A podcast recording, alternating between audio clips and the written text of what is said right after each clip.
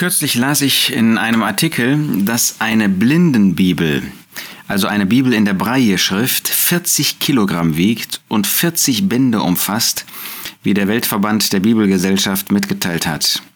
Der 4. Januar wird ja jedes Jahr als Weltbreie-Tag begangen und erinnert an den Franzosen Louis Breie, der 1809 bis 1852 gelebt hat und der diese Punktschrift für Blinde entwickelt hat. Wie dankbar bist du dafür, dass du eine Bibel in Händen halten kannst, die keine 40 Kilogramm und keine 40 Bände umfasst. Wir wissen ja, dass es bis heute Länder gibt, in denen keine Bibel zur Verfügung steht. Und da ist es umso erstaunlicher, dass wir in unserer Sprache, hast du dafür gedankt, dass wir in unserer Sprache tatsächlich eine Bibel haben, die wir einfach in die Tasche stecken können oder sogar in deinem Smartphone vorhanden ist und die du so lesen kannst. Äh, ich habe keine Ahnung, ob es für Blinde auch ein, ein Blinden-Smartphone gibt, wo sie irgendwie natürlich hören, das ist immer schon ein Vorteil jetzt für sie auch, aber ähm, das, ähm, mit, mit Fingern irgendwie lesen können, ob es da solche Möglichkeiten irgendwie gibt schon. Ähm, aber äh, es erinnert uns einfach daran, dass es nicht für jeden gleich möglich ist, die Bibel zu lesen. Und in 2.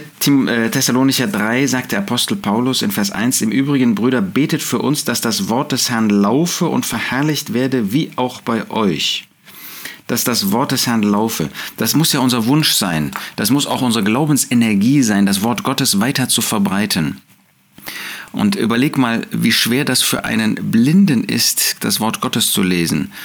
Ähm, das dauert mit Sicherheit länger, einen Bibeltext zu lesen für ihn, als für dich ähm, nochmal, wie dankbar sind wir dafür, eine solche Bibel zu haben? Was kannst du dazu beitragen, dass die Bibel auch in dieser Weise weiter verbreitet wird? Und äh, du kannst keine neue Blindenschrift erfinden, das ist völlig klar. Ähm, aber Betest du dafür, dass die Bibel auch in solche Sprachen noch übersetzt wird von Fachleuten, die die Sprache sprechen und zugleich gläubig sind, um das Wort Gottes überhaupt richtig verstehen zu können? Denn wir äh, merken sofort, dass es beim Wort Gottes, natürlich gibt es Vokabeln, die äh, verschiedene Bedeutungen haben im Hebräischen, im Griechischen, im Aramäischen. Ähm, und die ein Gläubiger in dem richtigen Kontext dann auch richtig übersetzen kann. Betest du dafür, dass das Wort Gottes auch noch in solche Sprachen weiter übersetzt werden kann, die heute noch nicht über eine Bibel verfügen, dass möglichst jeder Mensch über eine Bibel verfügen kann?